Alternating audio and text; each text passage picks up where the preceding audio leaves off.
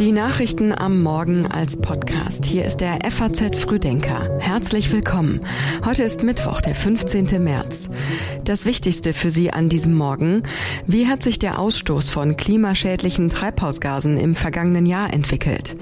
Was bedeutet die geplante Änderung des Wahlrechts für die CSU? Und Eintracht Frankfurt hat beim Rückspiel gegen Neapel schlechte Startbedingungen. Dazu gleich mehr. Vorher noch die Meldungen der Nacht in Kürze. Der Verfassungsschutz stuft die letzte Generation nicht als extremistisch ein. Aktuell sehe man keine hinreichenden Anhaltspunkte, allerdings agierten einige der Aktivisten kriminell. Honduras entscheidet sich für Beziehungen mit China statt Taiwan. Damit halten nur noch 13 Staaten offiziell zu der Inseldemokratie. Junge Iranerinnen hatten mit offenem Haar getanzt und mit dem Video im Netz für Aufsehen gesorgt. Jetzt gibt es Berichte von Festnahmen und ein angebliches Entschuldigungsvideo. Die Texte für den Frühdenker-Newsletter hat Tatjana Heid geschrieben. Ich bin Johanna Horn. Einen schönen guten Morgen. Die Klimaziele einzuhalten, muss Deutschland seine Treibhausgasemissionen deutlich reduzieren. Ob das im vergangenen Jahr gelungen ist, werden wir heute erfahren. Denn das Umweltbundesamt legt seine Prognose zum Ausstoß von Treibhausgasen im vergangenen Jahr vor. Und das Ergebnis dürfte ernüchternd sein. So hat die Denkfabrik Agora Energiewende schon im Januar Zahlen für 2022 vorgelegt. Demnach stagnierten die Emissionen im Vergleich zum Vorjahr bei 700 161 Millionen Tonnen. Und das trotz des niedrigeren Energieverbrauchs von Haushalten und Industrie. In den vergangenen 30 Jahren konnte der Ausstoß von Treibhausgasen hierzulande deutlich reduziert werden. So sank er um rund 39 Prozent auf 762 Millionen Tonnen. Der Verkehrssektor ist der einzige, der seine Emissionen in den vergangenen Jahrzehnten nicht mindern konnte. Unter anderem da brauche es Maßnahmen laut der Luftqualität-Expertin Ute Dauert vom Umweltbundesamt. Hier vor allen Dingen am Auspuff in Bezug auf Reifen und Straßenabrieb, aber auch Maßnahmen bei Öfen und Heizung in Wohnräumen, Lösemittelverwendung in der Industrie und nicht zuletzt auch in der Landwirtschaft, die vor allen Dingen durch Ammoniakemissionen aus der Viehzucht zur Feinstaubbelastung beiträgt. Das sagte sie vor kurzem nach der Veröffentlichung des Jahresberichts zur Luftqualität in Deutschland. Laut Klimaschutzgesetz soll Deutschland bis 2045 treibhausgasneutral sein also nicht mehr Treibhausgase ausstoßen, als abgebaut werden können. Schon bis 2030 sollen die Emissionen um 65 Prozent gegenüber 1990 sinken. Damit dürfte Deutschland in sieben Jahren nicht mehr als rund 438 Millionen Tonnen Treibhausgase ausstoßen. Bundeskanzler Olaf Scholz empfängt heute den schwedischen Ministerpräsidenten Ulf Kristersson in Berlin. Nach dem feierlichen Empfang im Bundeskanzleramt tauschen sich die beiden Regierungschefs über bilaterale Beziehungen sowie Europa- und sicherheitspolitische Fragen vor dem Hintergrund des russischen Überfalls auf die Ukraine aus. Auch die Sicherheit im Ostseeraum soll Thema sein. Außerdem dürfte es um den verzögerten NATO-Beitritt Schwedens gehen. Gestern hat Kristersson zum ersten Mal öffentlich erklärt, Schweden werde wohl später als Finnland Teil der NATO werden.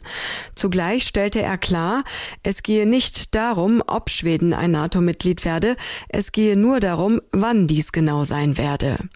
Nach wie vor hegt die Türkei Vorbehalte gegen den NATO-Beitritt Schwedens. Vorbehalte, die man in Stockholm wohl unterschätzt hatte. Die Vereinigten Staaten haben empört auf den Zusammenstoß zweier russischer Kampfflugzeuge mit einer amerikanischen Drohne reagiert. Russland dagegen weist jede Verantwortung von sich. Laut einer Erklärung des Europäischen Kommandos der amerikanischen Streitkräfte kam es durch so wörtlich unverantwortliches, umweltschädliches und unprofessionelles Handeln der russischen Piloten zu dem Vorfall.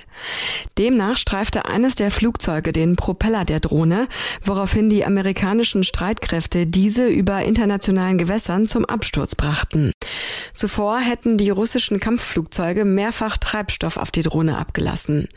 Der Vorfall ereignete sich schon am Dienstagmorgen, wurde aber erst am Abend öffentlich. Der Sprecher des Nationalen Sicherheitsrats John Kirby sagte, es gebe immer wieder Vorfälle mit Russland. Diese Tat sei jedoch einzigartig, weil sie den Absturz eines amerikanischen Fluggeräts verursacht habe.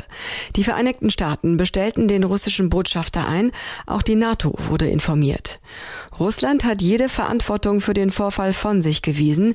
Die Drohne sei weder beschossen noch auf andere Weise angegriffen worden, hieß es.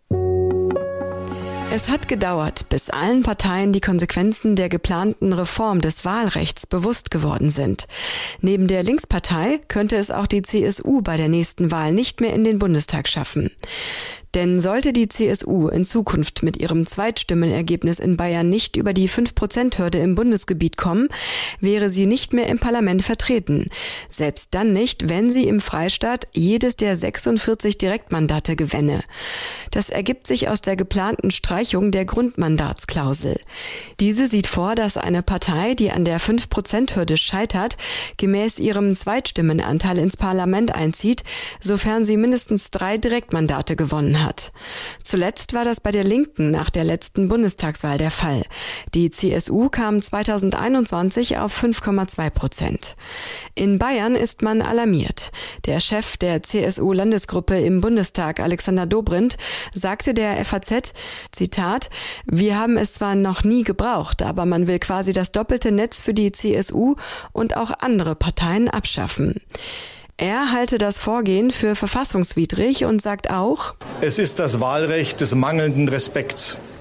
Des mangelnden Respekts gegenüber den Wählerinnen und Wählern, des mangelnden Respekts gegenüber der Opposition und des mangelnden Respekts gegenüber der Demokratie insgesamt.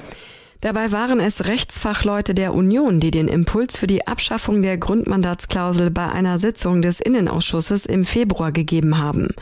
So sagte Stefanie Schmal, Juristin und Professorin an der Universität Würzburg, dass es verfassungsrechtlich zweifelhaft sei, die Grundmandatsklausel im neuen Wahlrecht zu lassen. Zuvor hatten sich Ampelpolitiker explizit gegen die Abschaffung ausgesprochen. Doch nachdem die von der Union benannten Gutachter ihre Bedenken vorgetragen hatten, Monaten war die Sorge zu groß geworden, dass die Grundmandatsklausel die Achillesferse des Wahlrechts sein könnte, die die ganze Reform zu Fall bringt. Heute ist Champions League. Im Achtelfinal-Rückspiel sind die Hessen zu Gast beim italienischen Erstligaklub SSC Neapel. Das Spiel hat im Vorfeld für Aufsehen gesorgt, aber nicht aus sportlichen Gründen. Nach gewalttätigen Übergriffen und Festnahmen beim Hinspiel in Frankfurt hatte die Präfektur Neapel zunächst verboten, Eintrittskarten für das Rückspiel an Menschen mit Wohnsitz in Deutschland zu verkaufen. Nachdem dieser Beschluss vom zuständigen Verwaltungsgericht gekippt worden war, schloss Neapel Anhänger mit Wohnsitz in Frankfurt aus. Zu viel für die Eintracht. Der Club verzichtete vollständig auf sein Auswärtskontingent. Die Ausgangslage für das Rückspiel ist aus Sicht der Hessen schon ohne Fanausschluss nicht ideal. Das Hinspiel hat die Eintracht mit 0 zu 2 verloren. Das Team muss zudem auf den gesperrten Randall Kolomuani sowie den verletzten Jesper Lindström verzichten.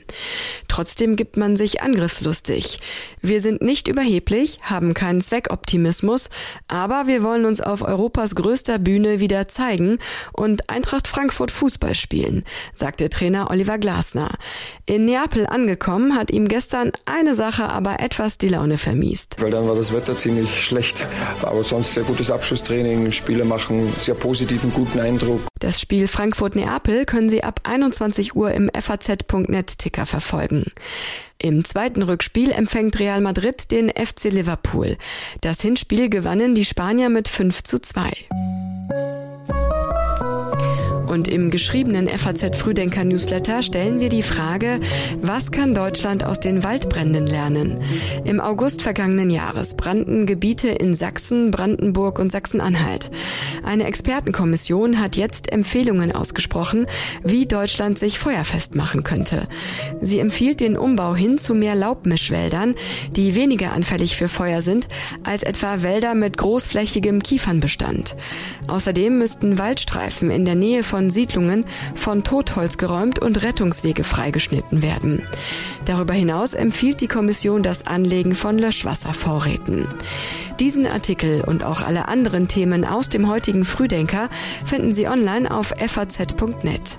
Morgen früh ab 6 Uhr hören Sie dann den nächsten FAZ Frühdenker. Einen schönen Mittwoch Ihnen und bis morgen.